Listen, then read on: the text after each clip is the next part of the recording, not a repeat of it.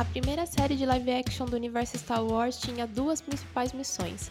A primeira, apresentar o novo carro-chefe do serviço Disney+, e a segunda, restaurar a confiança de um público que obtinha opiniões divergentes sobre a nova franquia. E eu sou a Isa, criadora e host, que adora sempre que possível mergulhar no universo nostálgico de Star Wars. E tá começando mais um próximo episódio.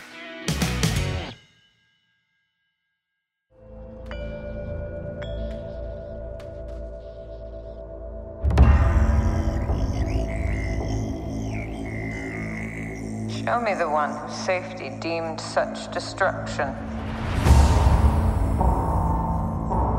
You must reunite it with its own kind. Where? This you must determine. This is the way.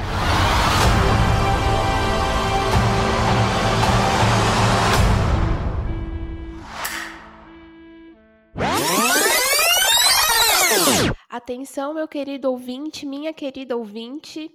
Tivemos probleminhas técnicos no início dessa gravação, então vai ficar bem evidente o corte no áudio do nosso convidado Josimar nos primeiros 20 minutos do programa.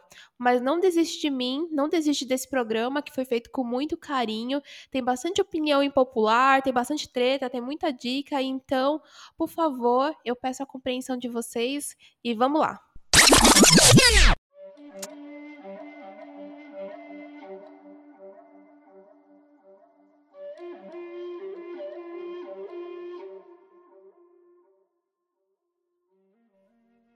Não, o título desse programa não está errado, porque sim, eu demorei muito para engatar nessa série, mas agora eu tô completamente rendida a Mandaloriano e é claro que isso ia virar conteúdo aqui, que isso iria virar programa.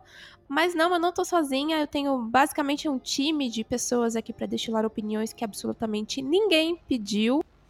Então eu tô aqui com o Rodrigo Carbone. Eu falei certo? É Rodrigo Carbone, né? Falou, isso aí. Certo, assim. Do arroba Resenha Pós-Créditos. Tudo bem, Rodrigo?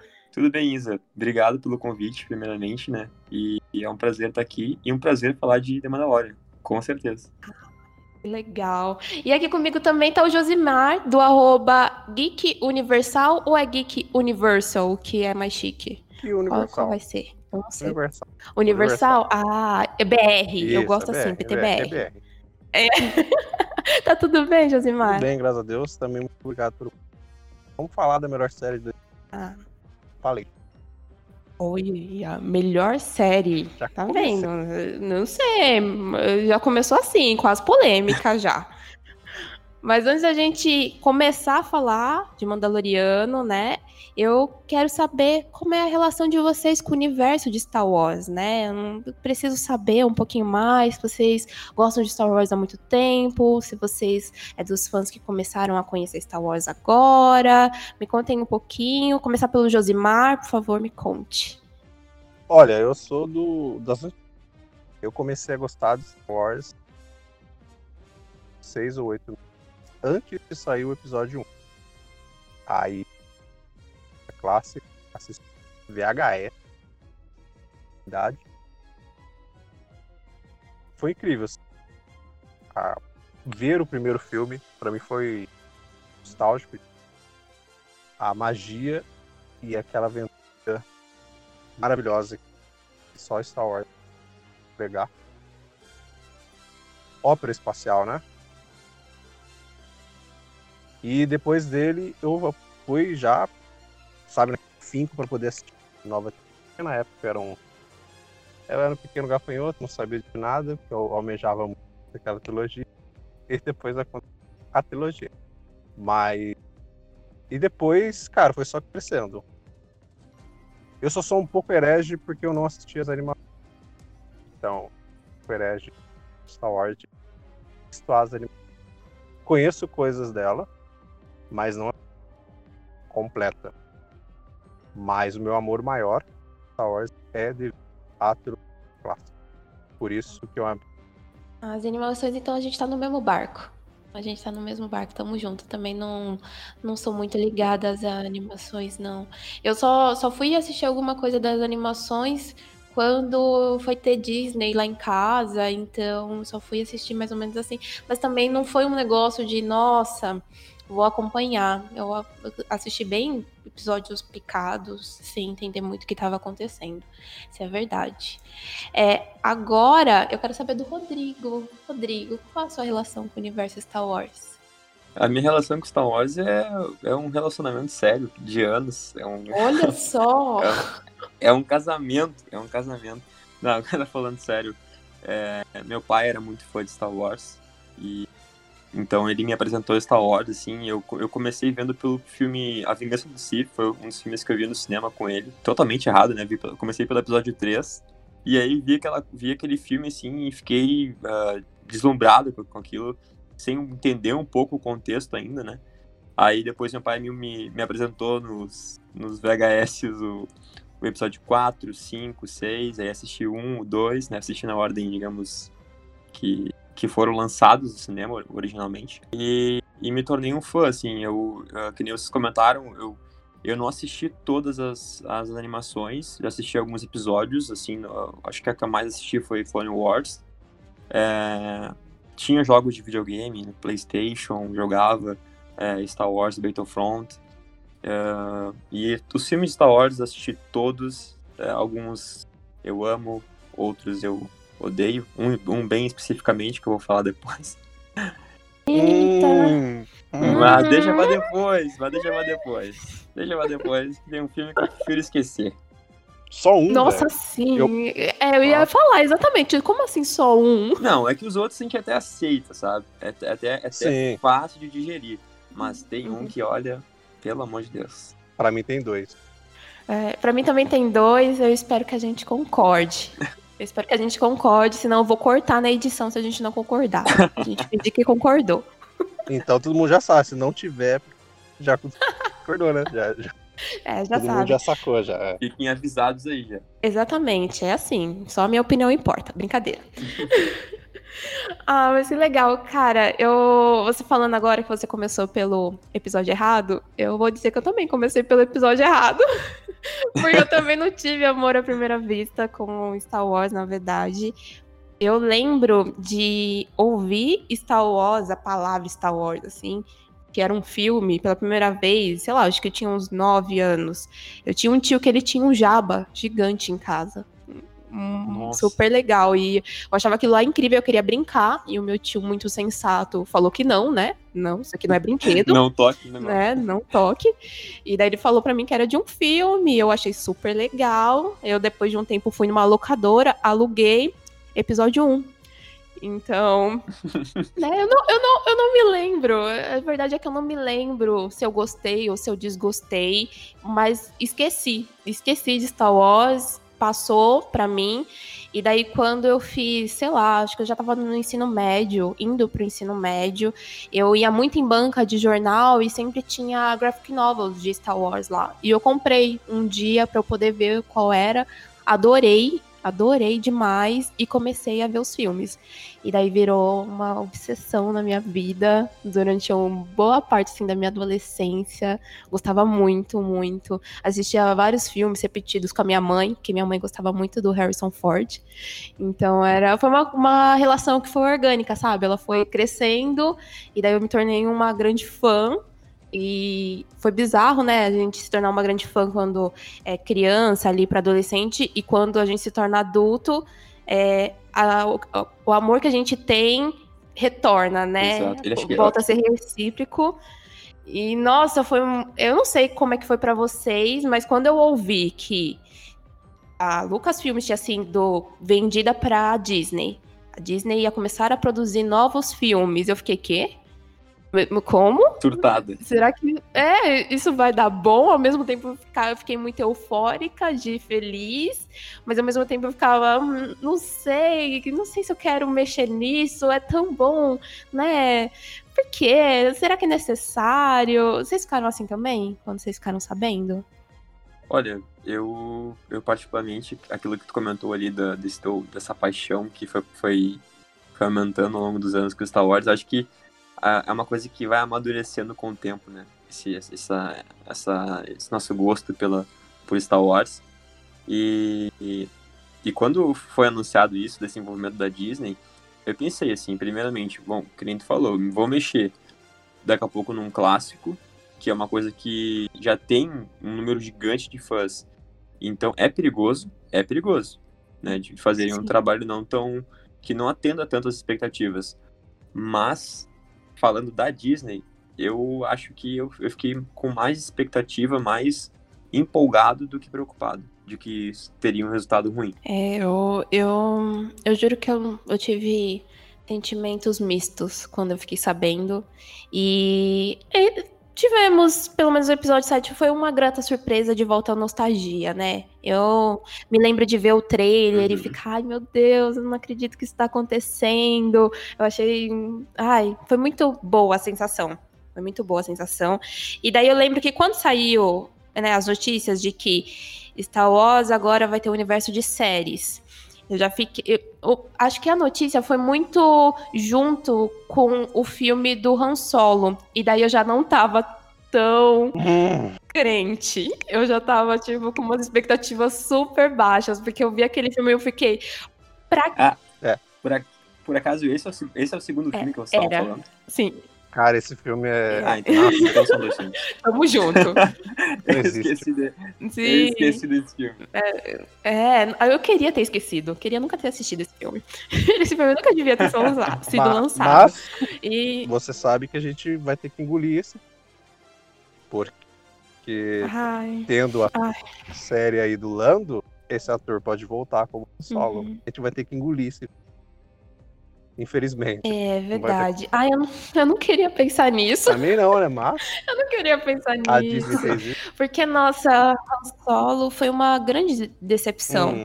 Eu, quando eu vi o trailer, já, aquele cara, ele já não vem de ser o Han Solo, essa é a verdade. Eu nunca acreditei nele como Han Solo.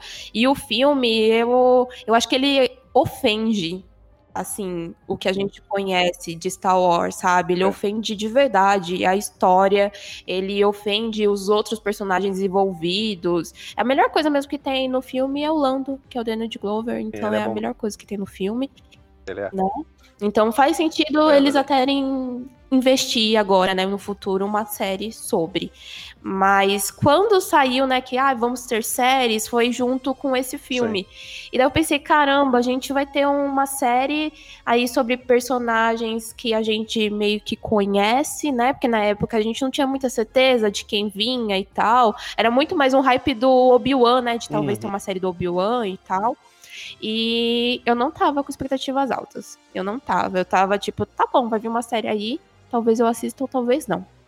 E vocês? Eu tava. Ele tava com expectativa alta? Eu tava porque quando, quando surgiu Olha. ah, eles falarem que a Disney vai fazer o universo e tal, eu já tava começando a né, preparar as produções das séries do MCU. Então eu vi aquele universo do, do MCU. Cara, eles vão fazer a mesma coisa que Star Wars.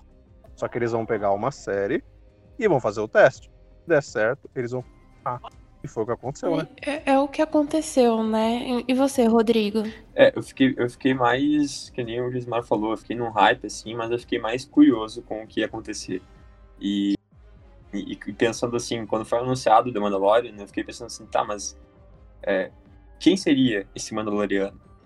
Será que vai ter é, a inserção do, do Boba? É, enfim, eu fiquei nessa dúvida, assim, e também com essas outras séries de Star Wars que, que vão ter, né? Agora, com, com esses anúncios que, que, a gente teve, vários anúncios assim, eu já tô com, com hype lá em cima, mas antes, quando ainda essa série de Star Wars era uma coisa nova, né, no live action falando, sempre teve as, as séries animadas, é, eu tava mais curioso enquanto isso ia agregar pra, pra saga como um todo. Uhum. E antes da gente entrar para começar a falar, analisar essas duas temporadas que teve da série, eu vou pedir carinhosamente pro Rodrigo fazer um resumo pra gente de Mandalo- Mandaloriano. Por quê? Porque a gente vai falar com spoilers, né? Os nossos comentários vão ser com spoilers das duas temporadas. E eu não quero tirar a experiência de ninguém de poder assistir a série. Então, ouve um pouco sobre o que é a história e depois vai assistir. Depois você volta aqui. É É isso aí. basicamente isso. É, então, The Mandalorian é, é uma história que se passa entre os episódios 6 e 7 da saga cinema- cinematográfica de Star Wars. É, são mais ou menos cinco anos após a queda do Império. antes do, do surgimento da Primeira Ordem, que é apresentada no, no episódio 7. Então a gente conhece a figura do Mandaloriano, que é o que é feito pelo Pedro Pascal, que é um ator que, que muitos aí devem conhecer por Game of Thrones. É, que ele é um, um caçador de recompensas solitário que viaja né, pela galáxia e buscando aquilo que seus clientes pedem, né? E ele é muito bom nisso. É, então, assim, um dia o, ele recebe uma tarefa, uma missão especial, né? Super, digamos, secreta e com um pagamento maior do que, do que ele, ele geralmente recebe. É, do Griff Carga, que é o líder da guilda de caçadores de recompensas. Ele tem uma missão para rastrear e capturar algo muito valioso que acaba sendo um, um divisor, digamos, de águas na vida do Mando. E, e eu acho que é isso, mais ou menos, para não dar spoiler da primeira temporada. Ah, ficou perfeito. Ficou perfeito. Então, se você não conhece Mandaloriano, vai assistir depois você volta aqui, dá o play de novo, ouve as nossas opiniões, vai marca a gente se por acaso ouviu, se por acaso assistiu, porque tá ouvindo aqui a gente falando. Mas a gente não quer dar spoilers é, para quem não assistiu, porque eu acho que é toda uma experiência. É muito bom você assistir essa série sem saber muito. É difícil? É difícil Está. pra caramba. Você não.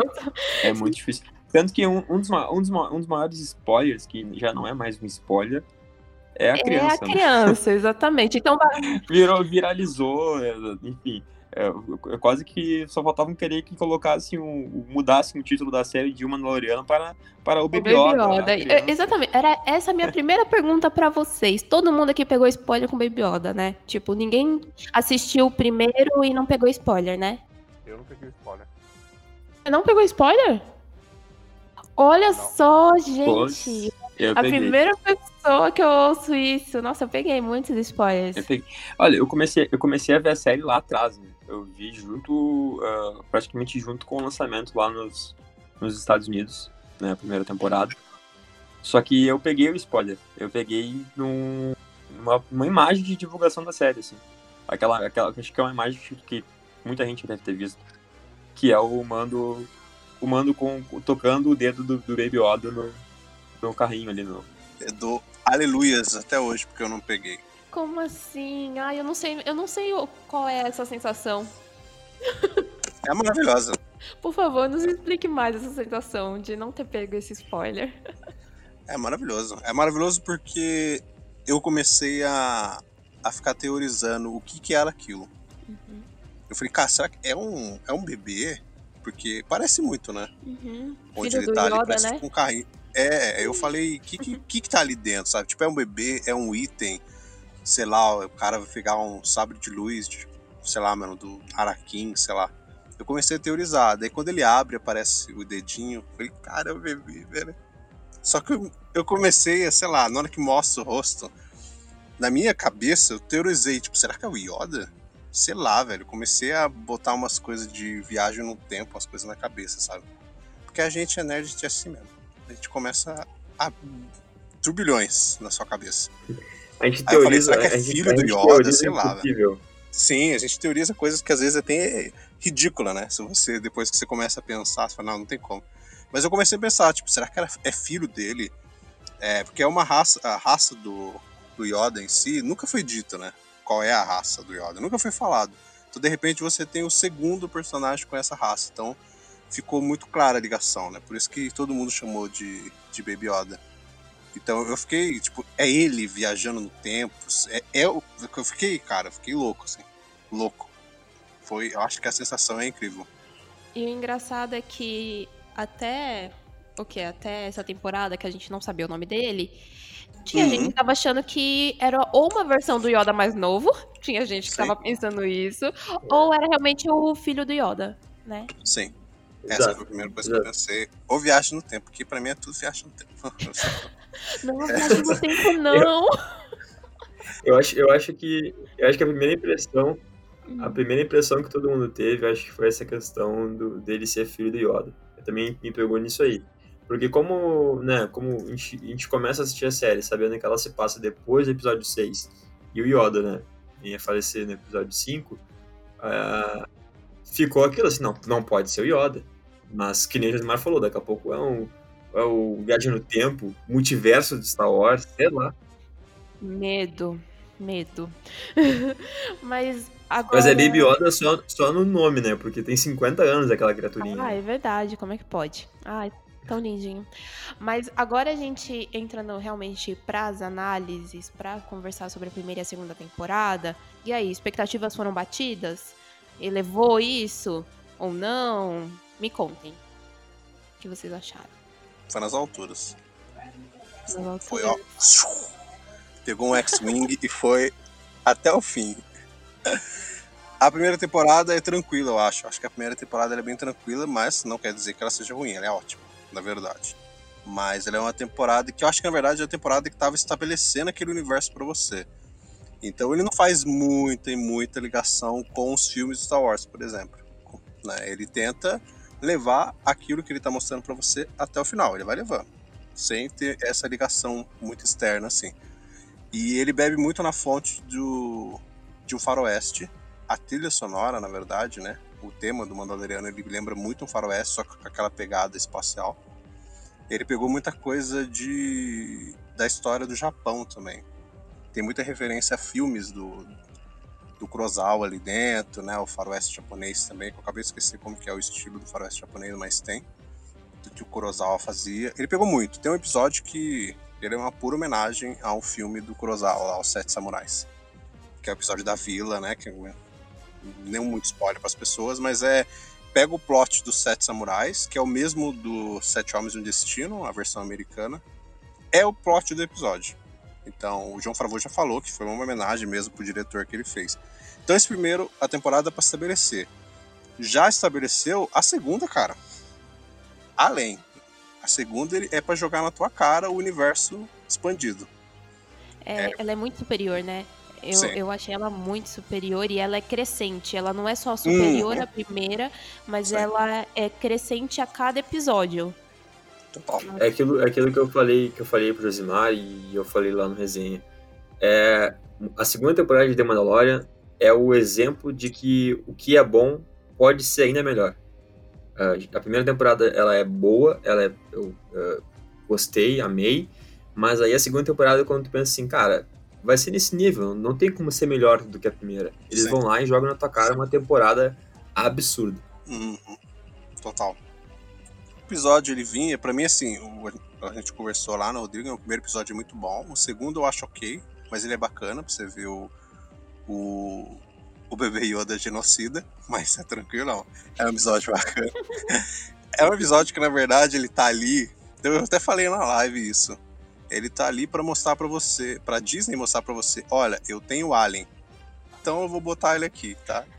Foi basicamente isso. Né? Ela falou assim: ó, tem o Alien, tá? Então eu vou botar a referência aqui, tá tranquilo, eu posso. Lembrem é, disso, lembrem disso. É total, assim. Mas a partir do terceiro, cara, quando vê o terceiro, você fala, mano do céu, é o melhor episódio da vida. Aí vem o quarto, você fala a mesma coisa. Ele vai passando e fala, mano, chega, né? Vocês vão me levar aonde? Né? Eu digo assim, não aguento mais. Não, é? não aguento mais, mas pode mandar mais. Pode mandar é. mais.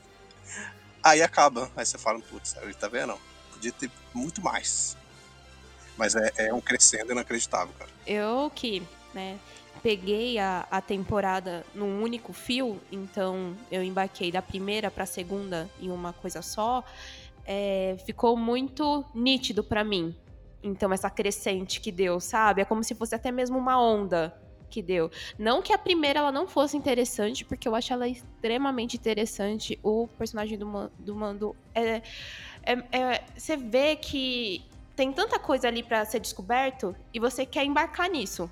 Então você quer descobrir um pouco mais sobre a religião dele, é, a, a, parte da armadura, do capacete, é, de como ele é tão bom no trabalho dele. É, é tudo muito interessante no meio disso.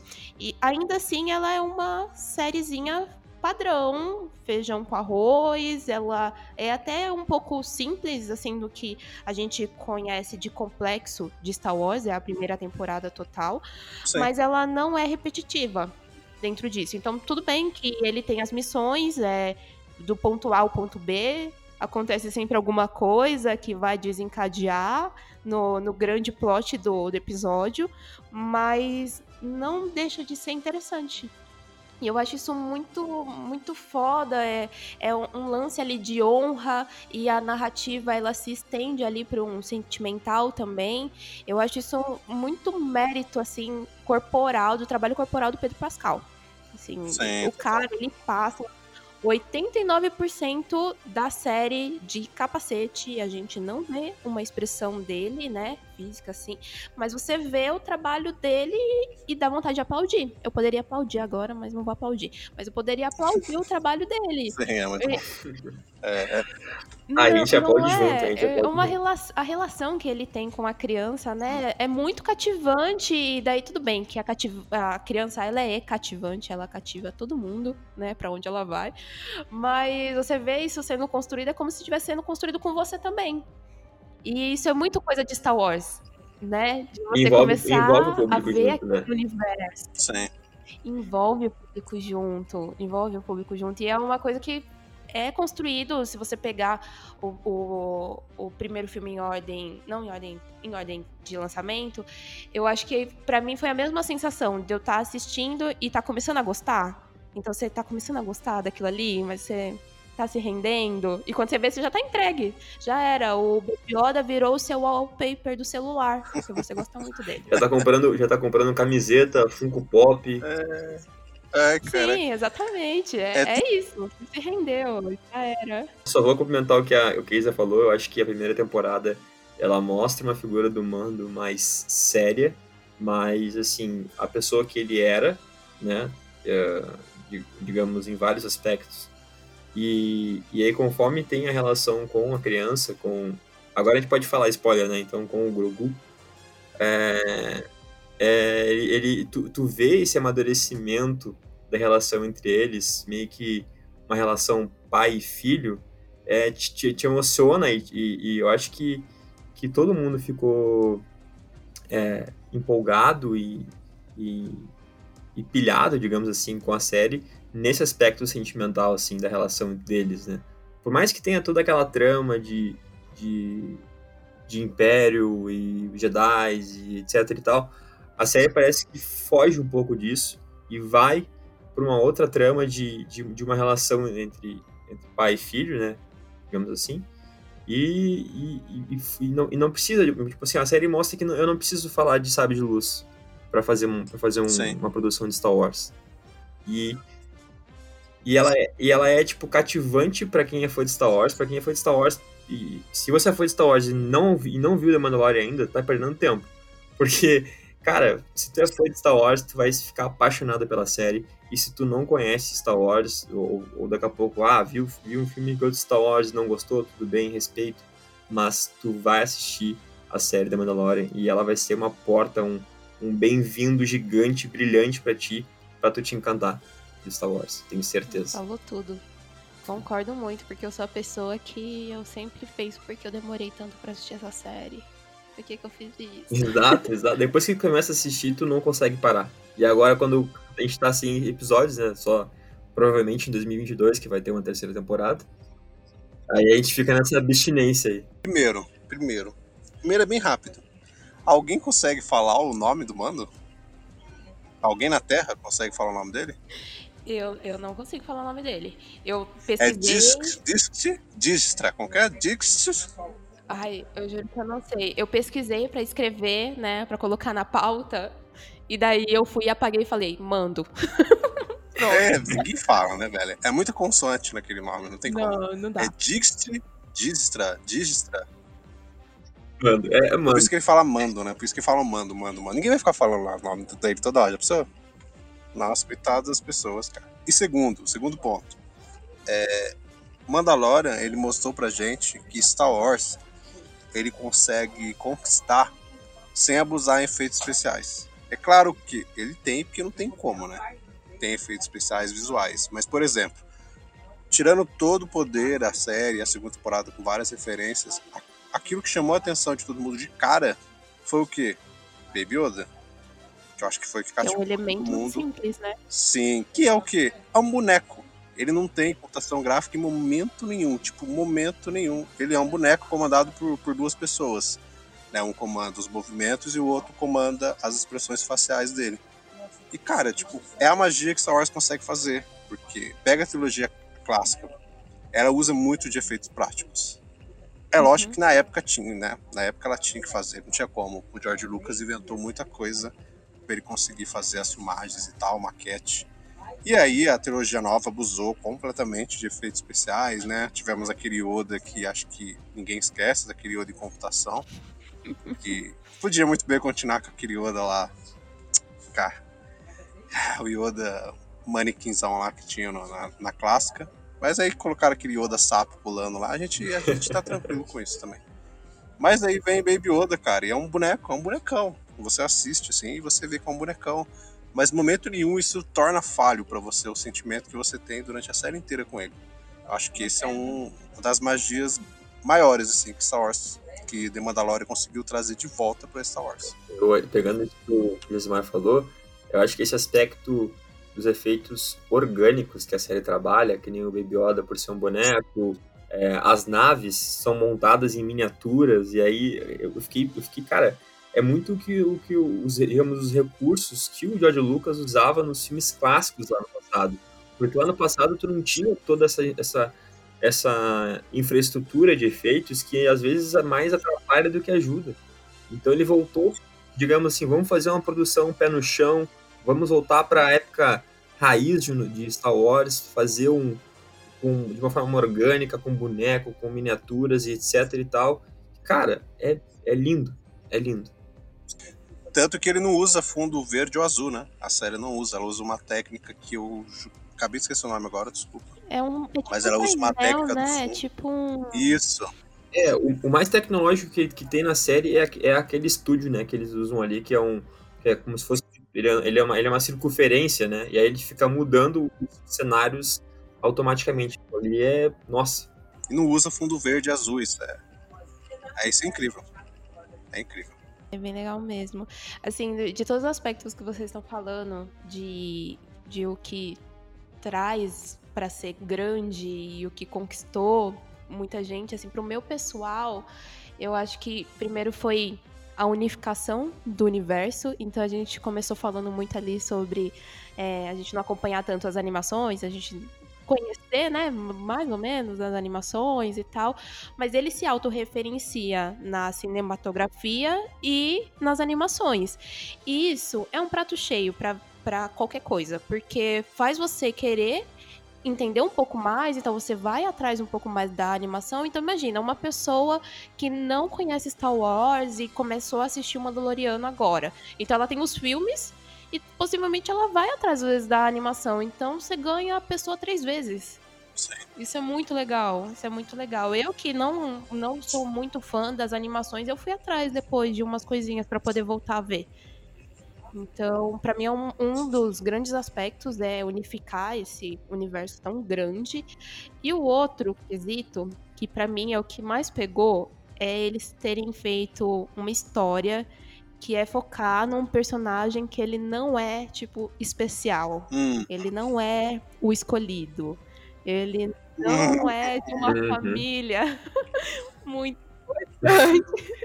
É, é ele, não é, ele, não é nem, ele não é nem de uma, de uma família que termina com, com Walker e nenhuma que termina com, com Altini. Exatamente. Então, Pelo você de trazer isso, trazer um personagem que e aprofundar esse personagem, tornar ele interessante, mostra que dá para fazer coisas além disso.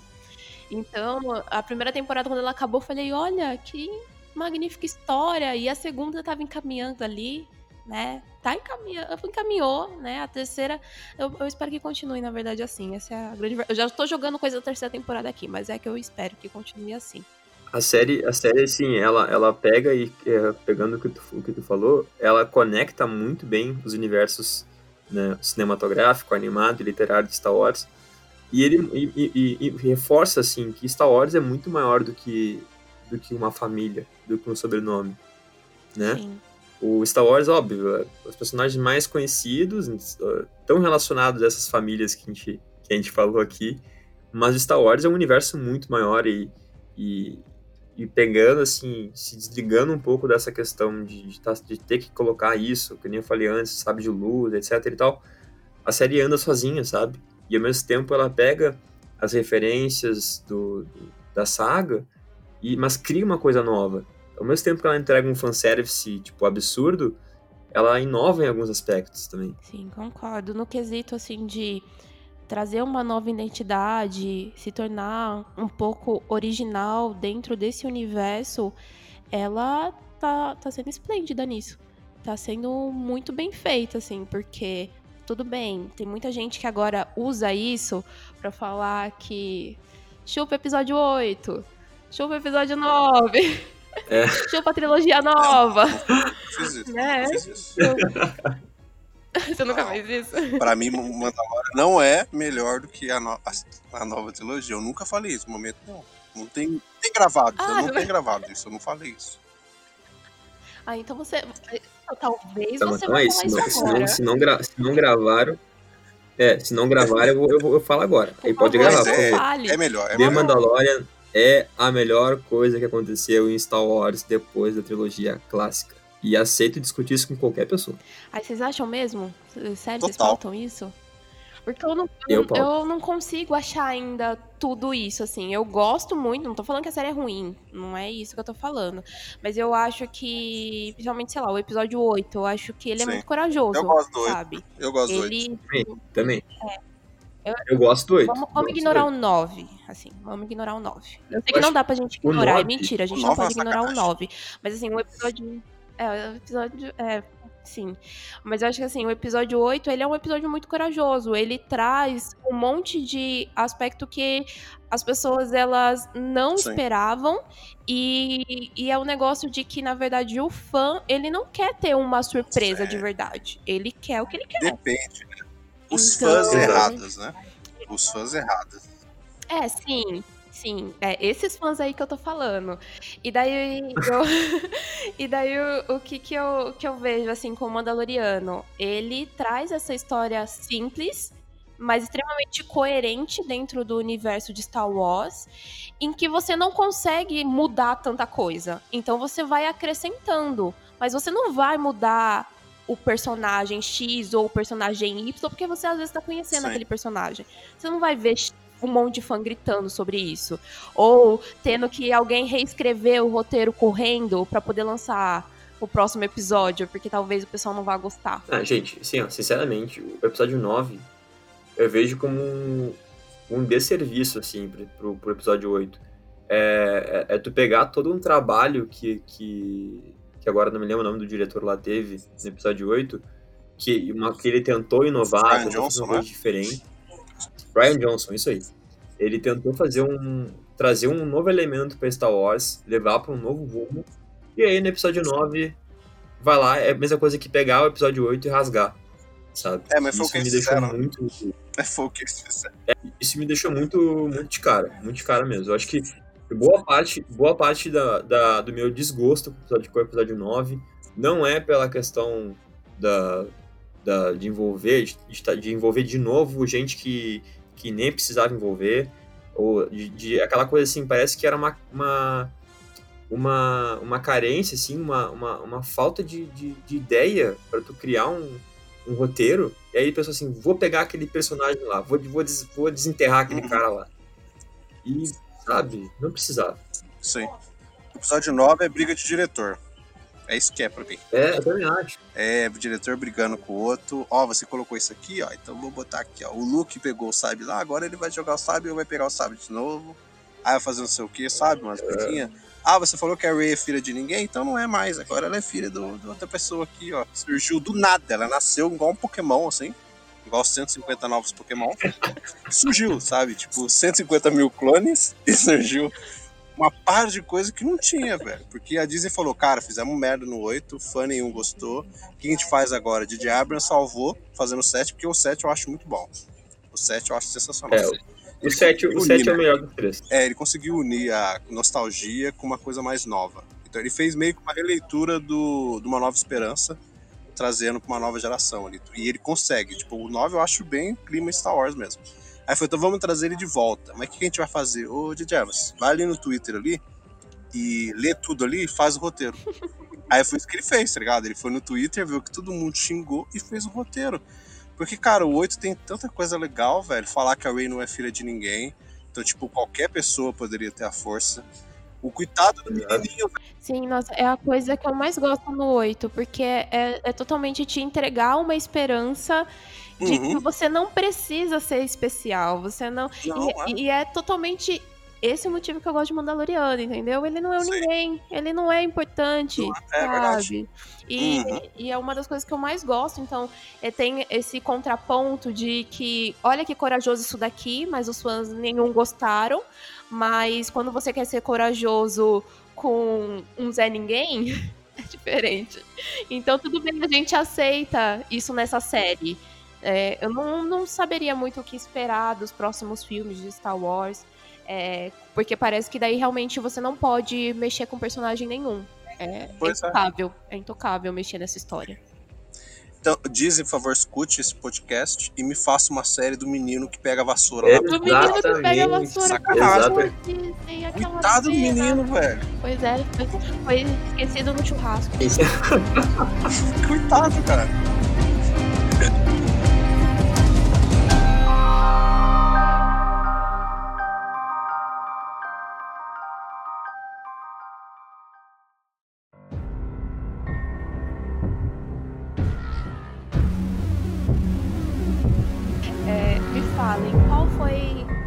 Realmente, assim, a maior surpresa, assim, que vocês tiveram com a, com a série? Assim, pode ser a primeira, a segunda temporada, assim, que vocês falaram, caramba, não porque só porque ah, é Star Wars, mas caramba, eu tô emocionado com isso de novo, ou caramba, que foda isso. Eu só vou falar, a Soca. A Soca Tano. Mais uhum. nada. Porque assim, eu sabia que ela ia aparecer em algum momento, né? Desde o início da segunda temporada, tava meio que cogitando isso e tal. Mas eu, eu até conversei, na, se eu não me engano, na live ou em áudio com, com o Rodrigo, eu não, me, eu não me recordo agora. E eu achei que ele ia aparecer, tipo, 5 minutos de episódio, tipo, no final, sabe? Pra resolver alguma coisa ali. Eu não imaginei que ela estaria no episódio inteiro. Então, quando a gente ficou sabendo, ó, o episódio 5 é The Jedi. Aí, de repente, o episódio já começa com ela. E eu fiquei, what? Sabe? Tipo, começa com ela chutando tudo. E falei, caraca, velho. E foi a minha maior surpresa. Pega todo mundo de surpresa. Sim. Que na verdade é o, é o prelúdio do, do spin-off dela, né? Mas a gente agradece Exato. mesmo assim. Porque é, o episódio dela e o episódio do Boba, do Boba Fett são prelúdios do, das duas séries que vão vir aí. É, é funcional, é funcional como se fosse um piloto, né? Sim, sim. E dentro da trama da temporada também, né? Não fica, tipo, só jogado, né? Tem muita série que às vezes fica faz, muito bem, fazer... Fica muito bem amarrado. Isso, tem muita série que fala, ó, quero fazer um derivado dessa aqui. Aí bota um piloto no meio, aí você assiste e fala, velho, mas beleza. O piloto não tem. Esse episódio não tem nada a ver com a história que tá acontecendo, tá Você vê que é um piloto que foi jogado no meio.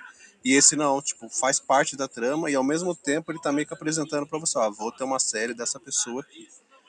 É, quem não conhece a animação não sabia quem que era a Soca. Tipo, eu não assisti animação, mas eu já vi pedaços de coisas da Soca na animação. Então, já ficou mais visível, né? Eu realmente concordo com tudo que você falou. Foi um episódio assim muito empolgante. A cena de ação do final, a luta final, né, a forma com que ela usa o sabre, era algo que eu sempre quis ver nos filmes, nos filmes de Star Wars. Eu achei que foi tudo muito bem executado. Mas eu também gosto tipo muito do episódio 6, que eu acho que é o episódio lá que começa com Isso. o Mando e o Baby Yoda brincando com a bolinha e depois acontece aquela tragédia que leva o nome do episódio e a nave é destruída, capturam Baby Yoda. Nossa, isso daí o, o Mando pegando a bolinha do chão, aquilo acabou comigo. Eu também gosto muito, eu acho que é do episódio 3, que é o episódio da herdeira, que a hum. gente é apresentado a Bocatã. Então, nossa, gosto muito. Foi ali que me pegou, assim, pro resto da temporada, assim, de, tá, então é aqui a verdadeira história que eu tenho que prestar atenção. E segue esse fio. Então, foi mais ou menos ali. E foi Sim, ali também total. que, tipo, eu fui obrigada a ter uma aulinha, né? E pesquisar um pouco mais sobre quem era aquela personagem, sobre o que mais a gente vai, vai ver aqui. Então, eu gostei muito, gostei muito. É, a ação do episódio eu acho Total. ela muito boa, muito, muito incrível. Para mim, os últimos episódios da segunda temporada são, assim, o que me deixaram mais é, emocionados, nervosos. É, é, é uma, é uma montanha russa de, de, de emoções. Né? Tu vai da alegria para tristeza, para preocupação, para. É, então, essa, essa mistura de, de emoções, assim, que, que eu fiquei, assim, falei para mim, assim, cara, que, que trabalho lindo, que, que produção. É, pra, assim, ó, eu sou suspeito para falar, como, na real, nós três somos suspeitos para falar, mas se tiver que apostar em uma série para ganhar a Emmy ano que vem, eu aposto em The Mandalorian. Olha só, aí eu já acho muito polêmico. Eu acho eu, não. Não, eu não tô falando que a série seja ruim. Eu acho que depende muito das categorias que elas englobam no M, pra gente poder. É, tipo, o, problema, o problema dela é que ela. Ela ganha os técnicos. É. Os técnicos ela ganha todo como ganhou no ano passado. E agora no. E agora no Cricket, uh, Cricket Super Awards, algo assim que teve agora, né? Isso. Ela, ela ganhou, ganhou a melhor série. Ganhou série, é. Ficção científica, né? Mas o problema. Né? O problema do M é que ela, ela concorre na, na categoria de série dramática. E aí já, né? É, aí vai você ter vai concorrer com The Crown. Tipo, eu acho, eu acho muito discrepante algumas coisas, sabe? É, é total, acaba, é total.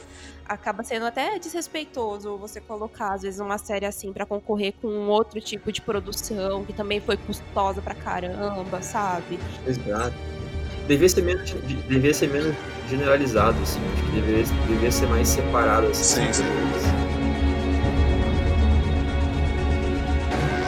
Então, a série tem coisa ruim? Só escuto grilos. Eu não...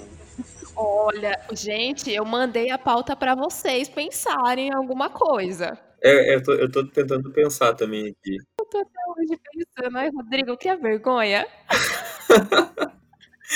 eu acho que assim, ó, eu acho que de ponto negativo eu, eu não consigo ver, eu acho que também meu lado de fã pesa muito nisso. Talvez, talvez um ponto negativo da primeira temporada seja a morte do Quill. Eu fiquei tipo, não, não precisava matar ele, né, cara? É, não vejo como um ponto negativo, mas como uma coisa que. Um, episódio que, eu, que não, me, não me prendeu tanto foi o, o episódio 2 ali da, da segunda temporada. Eu entendo, eu entendo a importância dele, entendo as referências dele, mas foi um episódio assim que não me, não me cativou que nem os outros. E mas não deixo, não, não deixo de achar ele bom. Acho ele um bom episódio, ok, mas é que os outros a régua tá muito lá em cima. Sim, eu, eu acho que ele é, acaba sendo um episódio meio filler, né? Tipo, ele meio destoa até da identidade um pouco, né? Ele vai um pouco na contramão do que a gente já tá acostumado, mas ele também não é tipo um episódio do acaso, porque ele tem coisas ali que eu acho que a série ela não tem nada jogado. Ela não tem nada que tá ali só por estar ali. Ela, tudo é pensado. Tudo é pensado. Isso eu acho isso super legal, mas eu também vejo que tem sim umas conveniências de roteiro. Eu acho que tem coisas ali que são forçadas para acontecer. Mas isso já não acontece, sei lá, com personagem. De tipo, você forçar algum personagem pra estar tá ali. Não, é tudo muito bem planejado. Então, eu, eu, eu, tentei forçar vocês, mas eu também não tenho muito o que falar. Porque eu vejo que tem conveniências. Eu, eu, pelo menos assim, na, na, primeira temporada ficou um pouquinho mais gritante na, nos dois últimos episódios ali, que eu tava vendo para onde é que tava indo. Então você vê que algumas resoluções são fáceis, alguns arcos eles se fecham muito rápido, né? E, daí você pensa, tá bom, mas é que é uma série aí que ela não tem nem 40 minutos. É claro que vai ser simples assim para se resolver. E não é um, um ponto negativo, não, na verdade. É uma coisa que só acontece ela acontece de forma natural também. Arrumei um ponto negativo. Hum, diga. Você tanto queria. Então vamos lá, vamos, vamos pro ponto negativo. Vamos. Ponto negativo, não é um ponto negativo gritante. Mas para mim é um ponto negativo que talvez ele complique no futuro. Que é o deep, o deepfake, é deepfake, né? Eles fizeram um, um, efeito lá gigantesco, gastaram grana pra fazer aquele efeito, mas para mim parece um deepfake do, do look no final. Né? Se eu quiser fazer no meu celular, eu faço, eu boto o look na minha cara. Vai ficar igualzinho que a Disney botou lá. Desculpa, botou um Disney, filtro. É, desculpa Disney, mas ficou muito assim. Eu acho que, que aquilo foi legal, né, velho? Porque a gente viu o look mais novo, igual a gente viu a Leia mais nova no final do Rogue One, que bom, você vê aquilo no Regress, você quase morre, infarto no cinema. E a gente viu a mesma coisa de novo com o Luke. Mas tem rumores de ter uma série solo do, do Luke. Então, se você vai fazer uma série solo do Luke, que faria lógica na história, se a gente for pensar bem, porque eu acho que a Disney não vai se despedir do Baby Yoda assim, porque ela não é burra, né? Então, eu acho que fazer uma série solo dele seria interessante. A hora que você falou série solo do Luke, eu queria que o ouvinte visse a minha reação. É porque existe, existe um. Mas eu acho que com o Luke funcionaria, cara. Porque, sei lá, vão fazer a série do Lando, que é um personagem, mas tem história para ser feita uma série do Lando, sabe? Ai, então tem acho. sim. Ah, não sei. Talvez, talvez. Talvez tenha, talvez não, mas se tiver ele, vai ter que ter o Han Solo, e talvez eu não queira ver aquele Han Solo. Acho que talvez seja isso É, também. aquele. A série do. A série do Luke talvez fique uma coisa meio redundante. Talvez assim, não. talvez, não sei. Talvez eles É, se esqueçam. focar, se focar no, no, tempo, no tempo Jedi, Eles podem esquecer a nova trilogia e fazer coisa nova, escalar um novo Luke, uma nova Leia. Não, mas é que agora, levando pro ponto do Baby Yoda que apareceu ou não de novo, eu acho que ele vai aparecer no longo prazo.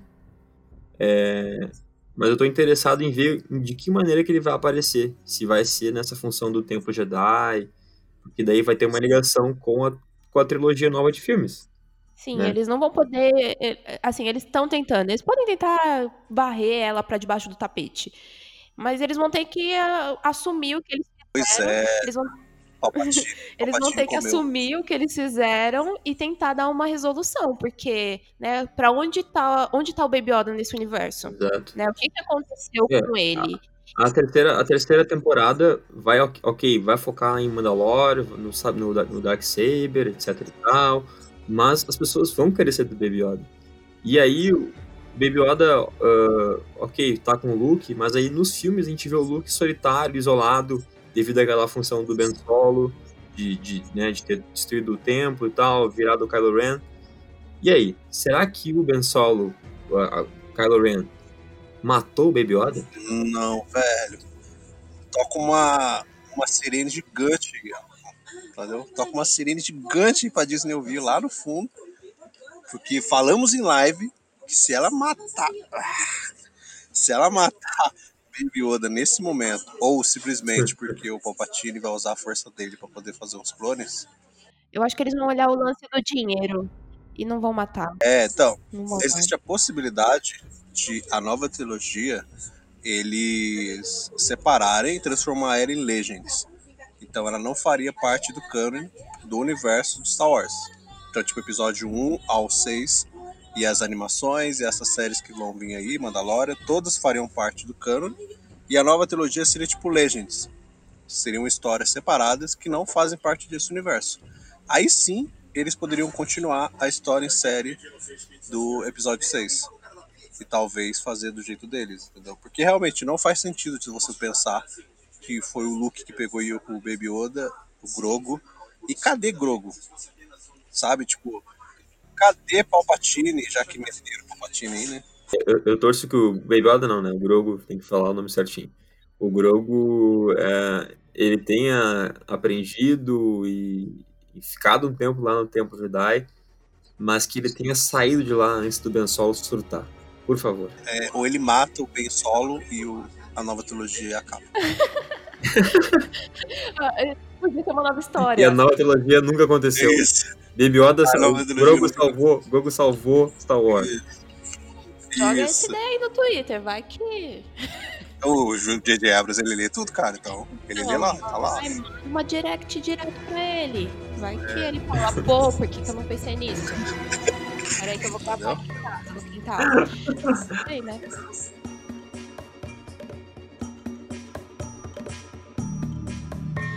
E aí, gente, o final da segunda temporada? Ah, ah. Eu acabei o último episódio e eu falei, cara, esse era o episódio final que eu queria. Porque teve gente que, que amou e teve gente que odiou também, né? Teve gente que também não. Eu acho que não, não é que odiou, eu acho que teve gente só que não curtiu tanto o episódio. Ah, eu curti, cara. Eu curti o deepfake lá que apareceu no final. o deepfake que apareceu no final lá. Mas eu curti, cara. O, episódio, ele é muito bom. ele é episódio de ação, não tem como negar, né? Ele te entrega ação, assim, na, na cara. Mas ele tem todo um, um, arco dramático no final dele. Nas últimas cenas, ele tem todo um peso. Tem uma, uma talvez preparação para a terceira temporada, aí tem um fechamento do arco das duas temporadas. Eu acho que ele funciona total, assim. É o maior episódio das duas temporadas, se eu não me engano. Eu acho que ele é o maior, né? Tem 47 minutos. E eu, eu acho que ele fecha com chave de ouro gigante, assim, esse arco. Então essas duas temporadas meio que fecharam a história do Mando com a criança. Então eu achei isso sensacional e corajoso demais de eles fazerem isso. John Favreau e a Disney. Encerrar o arco dos dois já agora, tipo, na segunda temporada. Eu tenho uma relação ambígua com o final. De verdade. Porque, assim, eu gostei muito. É, polêmica já, querendo puxar polêmica. Mas eu gostei muito. Então, nossa, o último ato do episódio, você. Eu tava assistindo o quê? É, quase xingando, pensando, meu Deus, isso não tá acontecendo. E daí você vê todas as imagens pela câmera de segurança, né? Do Luke chegando. Uhum. E quando apareceu o sabre de luz, eu fiquei, puta que pariu. Eu sei lá quantos puta que pariu que eu, que eu soltei naquela hora. Eu tava, tipo, no, no assim, no, na pontinha do sofá assistindo. Então toda aquela construção do, do da tensão, ela é muito boa. Ela é muito boa. E quando ela te entrega, você fica, hum. isso, era isso que eu queria. Meu Deus, eu não acredito que era isso que eu queria. E daí, depois disso, eu fui parar pra pensar e eu fiquei, será que era isso mesmo que eu queria? porque, porque, que nem eu falei pra vocês, eu, eu gosto, eu gosto da história, principalmente porque ela não tá trazendo é, esse recurso de trazer o Skywalker de novo, de trazer alguém especial de novo. Sim, eu, sim, eu sim. sei, eu acho que muita gente vai gritar comigo, vai querer falar o porquê que isso existe. Eu concordo, é coerente. Eu acho que o mínimo que deveria ser mesmo era fazer sentido ele estar tá ali, mas ao mesmo tempo é ambíguo para mim, sabe? Uhum, sim, eu, sim. eu acho que a terceira temporada, porque vai se encaminhar realmente agora só para uma história do mando, né? Não, talvez se, se voltar o Baby Yoda, a gente já sabe que vai ter que voltar talvez com o Luke, né? Então você fica meio que não sei se eu quero então de novo. Você já não, mas para mim sim. tá na medida certa. Então foi na medida sim, certa. Ter aquela cena eu... e ser isso. Eu sigo a tua polêmica. Eu falei em off, eu não lembro agora se foi com o Rodrigo ou se foi com o Rafael. Se for com o Rodrigo, ele me, ele me recorda aí. Eu falei em off e eu adorei a cena. Eu acho a cena sensacional quando ele aparece. Que começa a arrepiar tudo, assim, na sua vida inteira. Começa a arrepiar. Mas. E é uma, e é uma, e é uma referência pro Rogue One, né? Sim, total. Naquela cena do Darth Vader. Uhum, do isso. Vader, né? Nossa, sim. É isso mesmo. E, mas ao mesmo tempo, eu fiquei, tipo, depois que eu assisti, eu fiquei. Eu fiquei pensando, tipo. Será, velho? Eu fiquei feliz, porque, cara, o Luke, né? É Luke, é o Luke. Mas ao mesmo tempo eu fiquei, será que eles precisavam ser salvos novamente por um Jedi? Eu acho que eu falei isso em off, eu acho que foi com o Rodrigo mesmo, se não me engano. Eu falei antes, você, né? Eu falei antes do episódio, depois eu falei de novo. Antes do episódio, acho que foi na primeira live, eu falei que eu não queria que no final eles fossem salvos por Jedi. Porque ia ficar, tipo, muito Deus Ex Machina. E é o que acontece. Só que é um Deus Ex Machina bem feito, cara. Sabe? Não sei, é estranho a gente dizer isso, porque parece meio, sabe, meio equivocado a gente falar isso. Mas ele é um deus ex-máquina, porque não, não, tinha como eles se salvarem daquela situação. Então aparece quem? Aparece o Luke para salvar todo mundo e acabou. Mas é bem feito, cara. Eu acho que o sentimento no final é esse, que ele é bem feito. Ele Exato. não é extremamente jogado. Porque não tinha outro Jedi que iria ali se não fosse ele. No momento que estava cinco anos depois do episódio 6, cara, não tinha outro Jedi para ir ali a não ser o Luke. A Soca não ia, não ia, porque ela já apareceu, então tipo o peso dela já foi dado na série. Então quando eles fazem aquela surpresa, só poderia ser o Luke, não tinha, não tinha outro, sabe? Não tinha, a não ser que eles colocassem o filho do, do Palpatine ali. Pelo amor de Deus, não. Eu acho que antes do episódio, assim, eu e o Josmar, a gente, a gente teorizou é, também essa parte de, de quem seria o, o Jedi, ou que, é, que apareceria no final. É, a, gente, a gente criou, digamos, uma ideia de que o Luke poderia aparecer, mas a gente não queria acreditar que era. Parecia que ia ser uma coisa assim, é impossível de acontecer, de eles uh, colocarem um look novo, né? Um look, digamos, não, não tão novo, mas um pouco mais velho que, que o look do episódio 6. É, e como eles iam fazer isso? Com, com um novo ator, ou, ou a computação gráfica que foi, foi feito no, no fim, né? Mas aí quando tem a cena do Luke, né? Na verdade, assim, quando tem a cena do Jedi chegando com o sabre verde e com o capuz, eu já fiquei. Chegando com a, com a, com a X-Wing, não tem como dizer que não era o Luke, entendeu? Daqui a pouco. Gente, é aí que eu soltei um monte de puta que pariu, é, meu Deus! Quando, quando, quando, for, quando for no monitor ali, acho que foi a. Não se foi a Bocatã quem, quem olhou no monitor e falou que tava chegando uma, uma X-Wing. Eu fiquei, meu Deus, é o Luke, é o Luke. É o Luke, é o Luke. E é muito bom a, a reação do Baby Yoda, né? É, exato. Você, você vê e você fica, ai meu Deus. Ele fica tipo, é que, aí volta pra, aquilo, pra, pra aquele episódio lá que ele vai na pedra do, do Jedi lá e faz, faz a conexão, né, com a, com a força. Uhum. E aí vai muito nisso de novo, de que ele sentiu a presença da força chegando, e aí ele vai lá e quer, tipo, meio que encostar, se conectar naquilo, né? E, nossa, é, é um, é um misto de fofura com, sei lá, eu tô apaixonada pelo Baby Mas é muito. Foi ele que eu chamei, né? Foi ele.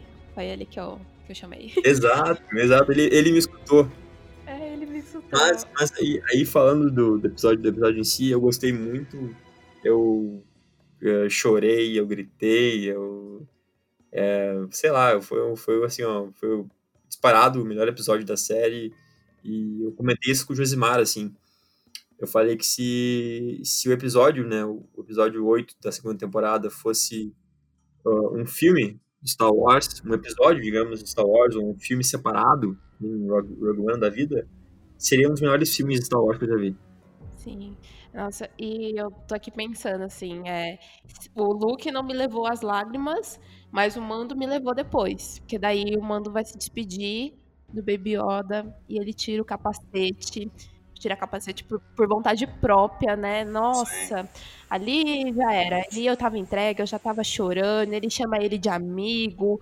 Eu, meu Deus, que isso? Por que você tá fazendo isso comigo, Star Wars? É, quando, quando, ele, quando ele, ele tira o capacete, né? E ele. E ele começa, eles começam a olhar um pro outro. Eu já tava, já tava já me segurando assim, tipo, meu Deus, eu vou chorar.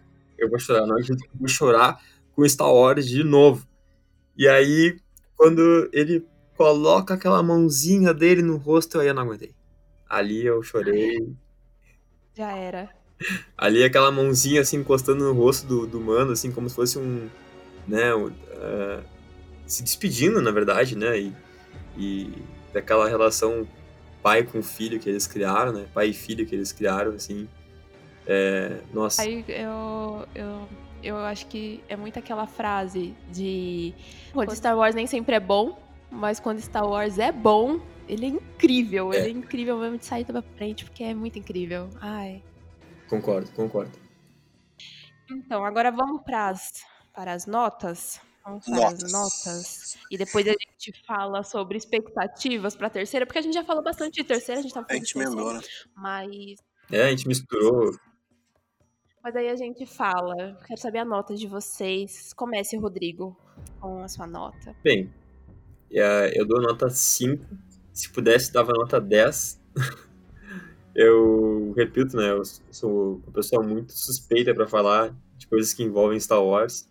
Mas, mas também eu não passo pano para para tudo que, que é de Star Wars e o episódio 9 e o filme do Han Solo estão aí para provar isso. Então, se eu dou nota 5 ou se eu me empolgo com uma coisa de Star Wars, é porque realmente tem qualidade naquilo ali. E, e The Mandalorian tem qualidade, é uma série que funciona muito, é, muito bem, assim, muito bem planejada, muito bem executada. É para ver, a gente teve dificuldade de, de levantar pontos negativos, né? Então, é, isso mostra a excelência daquela produção. E, e, repito, é uma série que é feita para quem é fã de Star Wars, é uma que vai só aumentar, expandir a nossa, a nossa paixão por essa saga, mas também é uma série importante para quem não conhece ou para quem uh, assistiu um filme que o outro de Star Wars não gostou, né? É, é um cartão de visitas, assim, ó, maravilhoso. Maravilhoso, porque pega um contexto, uma história diferente de lutas de sabre de luz, é, Jedi contra, contra o Império. Ela cria uma, uma história, ela usa, óbvio, as referências, tem o fanservice, mas ela cria uma história, uma história muito sólida e que funcionou sozinha. Tá andando sozinha e vai continuar andando sozinha. Cara, de 0 a 5, com toda certeza é 5. Não tem como não dar 5. E o Rodrigo falou tudo aí, tudo. Ele falou tudo. Eu não tenho mais nada a acrescentar e só que Mandalora é a melhor série de 2020. Eu assino junto. Sem pestanejar, cara. Sem pestanejar, sem pestanejar. É claro que tem outras aí que são muito boas e tal, mas acho que quando a gente fala é, a melhor série, a gente tá falando nossa, nossa melhor série. Eu não tô botando no geral aqui, tô falando que a melhor série de, de Deus e o mundo aí é a Mandalorian. Mas tem outras séries que eu gostei muito também, que tem um teor, um apreço cinematográfico, técnico, às vezes muito maior do que o próprio Mandalorian, um roteiro né, bem, muito bem escrito, cheio de coisas e camadas. Mas eu acho que às vezes, é, quando você fala melhor, é, é a série que melhor me pegou, melhor me cativou, aquela que me comprou, sabe? Aquela que eu veria de novo, várias, várias vezes. Então é por isso que para mim é sem dúvida nenhuma, né? melhor de 2020 e uma das, uma das, plural aí, melhores da atualidade, certeza. Tamo junto nessa. Então vamos lá. E... aquelas, aquelas, é... Eu vou dar nota 4. Hum. E pessoal, foi um prazer participar desse podcast. Calma aí, eu caiu aqui, não tô escutando? Eu, eu, caiu, caiu. Deu errado aqui, tá, gente? A Isa não falou 4, tá? É 5. Não, assim, ó, eu gosto muito da série. Realmente, ela foi uma série que, pô, eu assisti ela tudo aí, uma temporada em dois dias, peguei para poder eh, chegar e acompanhar. Eu estaria mentindo que não foi extremamente prazeroso, que não foi nostálgico, que não aflorou o sentimental. É, deu tudo isso daí. Uma das melhores coisas para mim foi nesse quesito de séries para se acompanhar toda sexta-feira, que vira um evento e tá todo mundo falando sobre isso. Eu senti muita falta disso. Tinha até um vácuo que parecia, né, que é, tá todo mundo comentando, todo mundo falando, e eu acho que Mandalorian trouxe isso de volta. Então, se você não estava assistindo sexta-feira, a série é bem provável que você ia pegar um spoiler de alguma forma do episódio. Então era uma coisa que eu estava sentindo muita falta. Mas eu não vou negar também que teve umas coisinhas ali que eu achei meio tropeço. Eu falei para vocês agora do, do final, que é uma coisa que eu fiquei pensando o quanto necessário. Tudo bem, eu entendo, mas ainda é uma coisa que me pega ali. Tem uns outros quesitos que são menores. Eu acredito muito que algumas coisas em lutas, em batalhas, que elas tão, são tão bem coreografadas que você olha e você vê que é realmente uma dancinha que eles estão fazendo. E eu olhava assistindo aquilo ali, eu falei, nossa, isso daí eles podem melhorar aí na próxima temporada. Mas são coisas que podem se melhorar. Não é que foi ruim, só pode se melhorar bastante. É o que eu acho. Então, meio que a minha nota é 4 ouvinte, não, não, não, não para de ouvir a gente. A gente ainda não terminou. Não julguem, pessoal, não julguem a Isa, tá tudo bem. Pois é, acontece, acontece. Não, é, e eu acho que é, eu, eu acho que é construtivo, assim. Só que na minha visão de que, como dei 5, se melhorar a série do que já é hoje, meu Deus do céu, vou ter que dar 6. ah, mas aí a gente vai subindo as notas. Não, mas eu, eu, eu acredito que, que é um, uma série muito grande. Ela, ela já veio grande e ela tá se tornando maior ainda. Então, até mesmo o que tem de fanservice na série, ele não é mal, utilida, mal utilizado. Então, ele é um fanservice até que tem essência para ajudar na narrativa. Isso é uma coisa muito valiosa muito valiosa no momento que depois. Não é só, não é só jogado ali, sabe? Totalmente. Não é só assim, ó, ó o é. fanservice aí, pessoal, sabe? Ó, aí, tá aí o fanservice. Não. Ele, ele é, é, bem, bem amarrado, amarrado na E depois do que a gente teve do episódio 9, você vê que dá para você entregar uma coisa pro público que ele queira de uma outra forma. De uma outra Sim. forma. Sem forçar, Sem forçar a barra. barra. Exatamente. Então é isso, gente. Nota 4. Aceitem. Tudo bem, tudo bem, tudo bem. Nota 4 é uma, é uma nota muito boa. É uma nota muito justa, que isso, gente. Eu gostei da série. Gostei. Não, uma nota muito boa. E aí, vamos para expectativas. Expectativas da terceira temporada. Vocês estão esperando? Baixas. Baixíssimas. Baixa? Muito baixas. Baixa. É porque eu, eu, preciso, não, eu preciso que ela seja baixa, entendeu? É porque a segunda temporada ela foi tão, sabe, tipo, tão grandiosa que se eu ficar com muita expectativa e a terceira temporada, sei lá, abaixar o nível da segunda, tipo, eu vou me frustrar muito. Então eu prefiro, não, sabe, ficar com expectativa baixa. Assim. E, e, você, Rodrigo? É, eu, eu, tinha, eu tinha. Eu ia falar que minhas expectativas estavam altas devido à segunda temporada, mas faz sentido com, com o que o Josimar falou. Eu acho que a gente tem que dar uma pisadinha no freio, né? Acalmar, tomar um, um suquinho de maracujá, né? Porque a primeira temporada, ela termina de uma maneira muito boa. E aí, na segunda temporada, tu fica naquela coisa assim de, tá, e o que, que vai ser agora? Eu, eu, pelo menos, quando ia ver a segunda temporada, eu não tinha noção de tudo isso que ela ia entregar pra gente, né? Toda essa questão nostálgica e de qualidade. Então agora, como eu já tive tudo isso entregue para mim, daqui a pouco na terceira temporada eu posso criar uma expectativa de que eu vou ter tudo isso de novo também. De que vai surgir coisas que, que eu nem imaginava e, e, as, e pode ser que não, e certamente não, né? Eu acho que, ok, podem ter mais uh, referências e nostalgia, etc e tal, da saga Star Wars, pode ter, mas não vai ser de novo uma, uma, numa entrega que nem foi na segunda temporada. É, temos opiniões totalmente iguais. Se fosse para resumir num meme, ia ser aquele expectativa não existe. Seria basicamente isso, né? Cara. Ah, então é basicamente isso, gente. Não é isso. Ai, cara.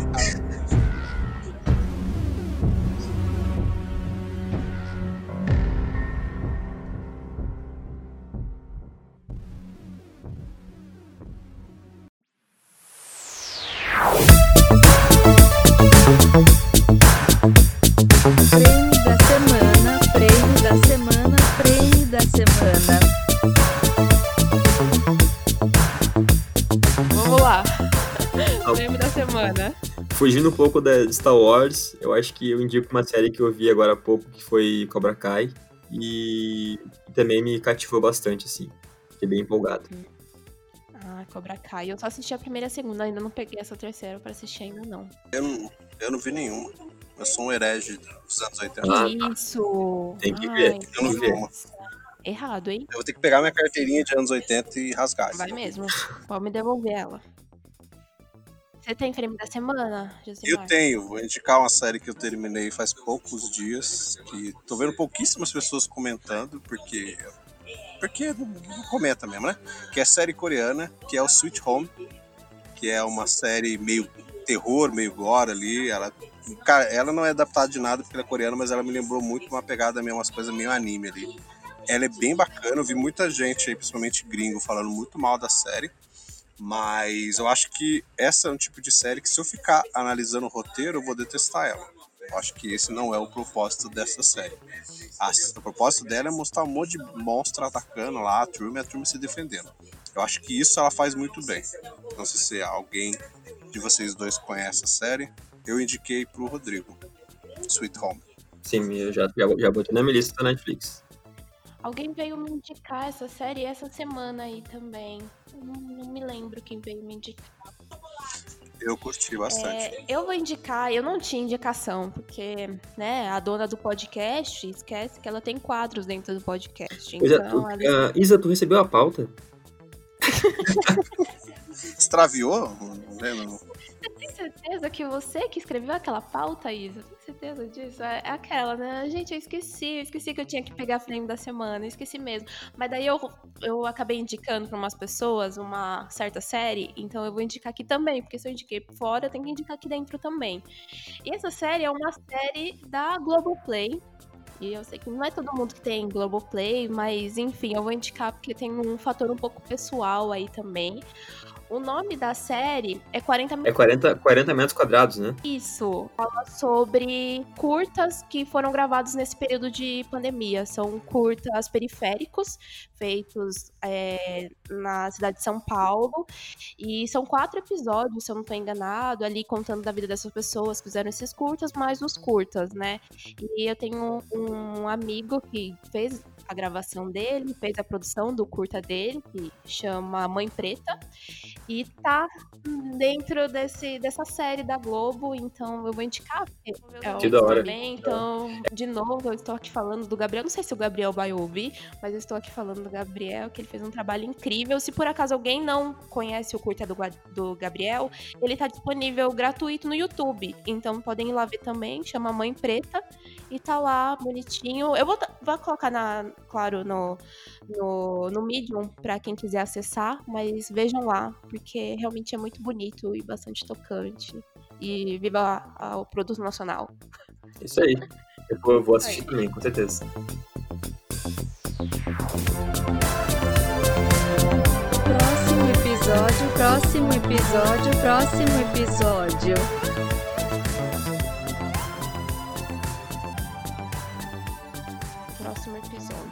Tem alguma coisa que vocês estão assistindo nesse momento?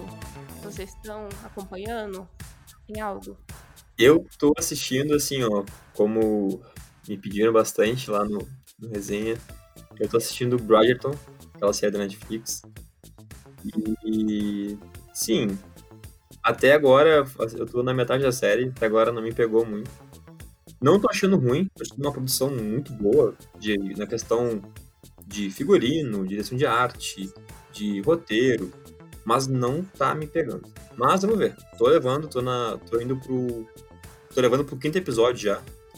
Uh, hum. Espero que. Tem sete, não é? São sete, sete, são sete. Eu acho que assim, começa de uma maneira muito devagar, e aí, conforme agora tá passando os episódios ali, o terceiro e o quarto já tá ficando um pouco mais interessante. Mas não, não, não foi aquela série que, me, que, me, que, eu, que eu fiquei assim, nossa, preciso ver o próximo, sabe?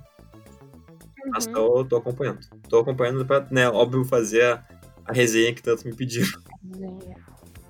E você, Judimar? Das atuais, eu não, não tô acompanhando nenhuma agora. Terminei a Sweet Home.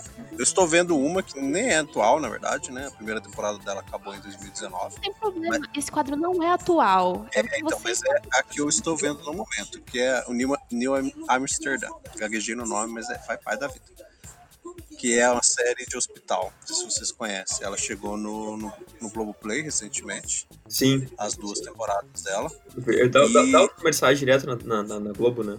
Isso, tá falando. Que eu acho que na tradução eles colocaram acho que Hospital Amsterdã. Mas nem precisava, né? Porque é New Amsterdã o nome e eles quiseram botar um hospital no nome, mas faz parte. O Brasil sempre bota os títulos assim. A gente tá tranquilo com isso. E ela é bem interessante, cara. Eu não vejo muito a série de hospital. É, eu acho que algum, algum, algumas das maiorias são muito iguais, não vejo muita diferença nelas. Mas essa eu achei interessante porque os personagens são cativantes. O protagonista, ele é cativante. E ele é mega engraçado, assim.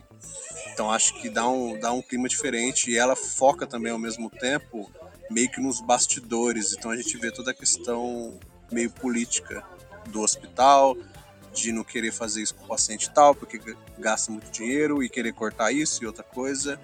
E o diretor, que, que é o protagonista, que ele vira o diretor, né? Ele, ele chega como diretor do hospital no primeiro episódio. Ele quer mudar tudo isso. Então, tipo, ele não liga para dinheiro. Ele quer cuidar dos pacientes. Então, ele começa a mudar um monte de coisa. E eu acho que. É, acho que isso torna ele interessante, que os personagens são bem, bem, bem legais. Ai, que legal. Fiquei interessada. Parece ser bem legal mesmo. Eu também não sou a grande fã de série de, de médico, de hospital e tal, mas é ela parece ser bastante interessante. Parece ser, diferente, parece ser um pouco diferente das outras, né? As outras parecem tudo meio, meio iguais. Sim, Sim. É. O meu próximo episódio, não estou te copiando, Rodrigo. Mas eu também estou assistindo aí Bri Bri Bridgeton, Bridgeton, como é que é o nome da série? É essa, série da... essa mesmo aí, é, Bridgeton. Bridgeton. É, nossa, isso. Estamos juntos nessa. Nossa, só eu não tô vendo. Estamos cara. juntos nessa. Série da Shonda, né? Eu tô ali, claro. Com certeza. Shonda A. Shonda fez. Eu estou vendo, é claro. Mas eu terminei já. Diferente de você. não terminou, eu terminei. Porque me pegou. Foi diferente mesmo. Porque me pegou. Pra mim é, é totalmente a mistura de Gospel Girl com Orgulho e Preconceito. Então, é isso. É basicamente isso a série. E é legalzinha, ela é legalzinha. Ela tem uns problemas, eu não vou mentir. Queria poder ignorar esses problemas. Eu não sei se eu vou gravar sobre ela, se eu vou escrever sobre ela.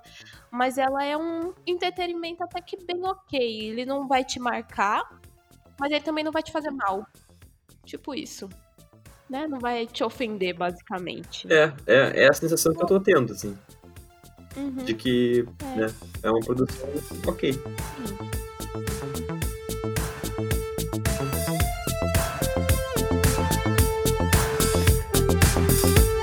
Mas vamos lá, que é hora do jabá. É hora do momento jabá aqui. Rodrigo, faça a divulgação da sua página, fale seus trabalhos, para o pessoal poder conhecer, Então, vamos lá. seguir. Então, primeiro eu vou agradecer, né, mais uma vez, a oportunidade de participar, de falar aqui com no teu podcast, falar sobre The Mandalorian. Quando quiser me convidar de novo, estamos aí, né? E quem quiser conhecer um pouco mais sobre o meu trabalho, sobre não é trabalho, mas é, é um trabalho, É sim. é o resenha, é o resenha pós-créditos. Começou como um hobby, hoje, hoje já é um trabalho. Então, lá no Instagram, arroba resenha pós-créditos, tudo junto. Estamos por lá fazendo resenhas de várias séries, vários filmes. E também, né, eu vou, estou, estou como autor no site da Geek Universal. E aí o Josimar agora faz o jabá da Geek. Por favor, venda seu peixe. Jabá. Vender o peixe. É, Geek Universal é, começou como um site. É, na verdade era um blog, né? Na época que o blog fazia sucesso. Aí depois a gente mudou pro site, porque a gente viu a necessidade de fazer um site, porque a gente queria fazer outras coisas, incorporar outras coisas e fazer podcast e tal. E a gente mudou pro site oficial, que já tá no ar dois anos. A gente fala dos vários nichos que tem aí na cultura pop. Então você quer saber de filme, série, HQ, games e cultura asiática, só correr no nosso site. A gente tá com uma equipe lá é, ligeiramente grande de colaboradores que tem texto diário todo dia. O Rodrigo entrou aí recentemente, no finalzinho do ano, escrevendo reviews, resenhas lá pra gente. E mais coisas aí vão sair aos poucos. A gente vai voltar com os podcasts, mas de forma diferente. E com vários podcasts diferentes também. Então só correr lá, geekuniversal.com.br e também direto no Instagram, que é arroba geekuniversal, tudo junto. Então vão lá, pessoal, acompanhem que logo mais vem podcast aí para vocês poderem ouvir também. E falando em redes, falando em acompanhar, sigam o próximo episódio. Estamos em todas as redes como arroba pros episódio. Comentem, marquem a gente se vocês ouviram o episódio, se vocês gostam de Mandalorian, se vocês concordaram, discordaram da gente também, que eu adoro saber a opinião de todo mundo. Lembrando que os links de frame da semana, próximo episódio vai estar na descrição, que vai levar você para o nosso Medium. E eu quero agradecer a vocês, eu agradecer a nossa conversa, eu adorei, adorei mesmo. Eu espero que vocês voltem aqui pra gente poder destilar opiniões de um monte de coisa que ninguém pediu, sendo de Star Wars ou não. Eu espero poder contar com vocês também. Tamo aí. Vai ser super legal. Tamo aí sempre. E Eu, eu que agradeço o Pode convite. contar, ah, é, valeu, gente. pode contar com a gente. Ah, valeu. E próximo episódio, todas as quartas, às 15 ou não, disponível em todas as plataformas digitais. Ou não é o melhor horário. Melhor horário. Ah, não, ou não, é. Toda quarta-feira às 15 ou por aí. Ou por aí, Pura. ou às vezes quarta. Ou É, às vezes quarta. Também não é uma certeza, gente. Também não é. Calma Uma hora chega, pessoal. Uma hora, Uma hora vai chegar. chega. Quando chegar, vocês vão ver. Tá aí. Na plataforma Tá digital. Beijo, pessoal. Valeu, pessoal. Um abraço. Tchau.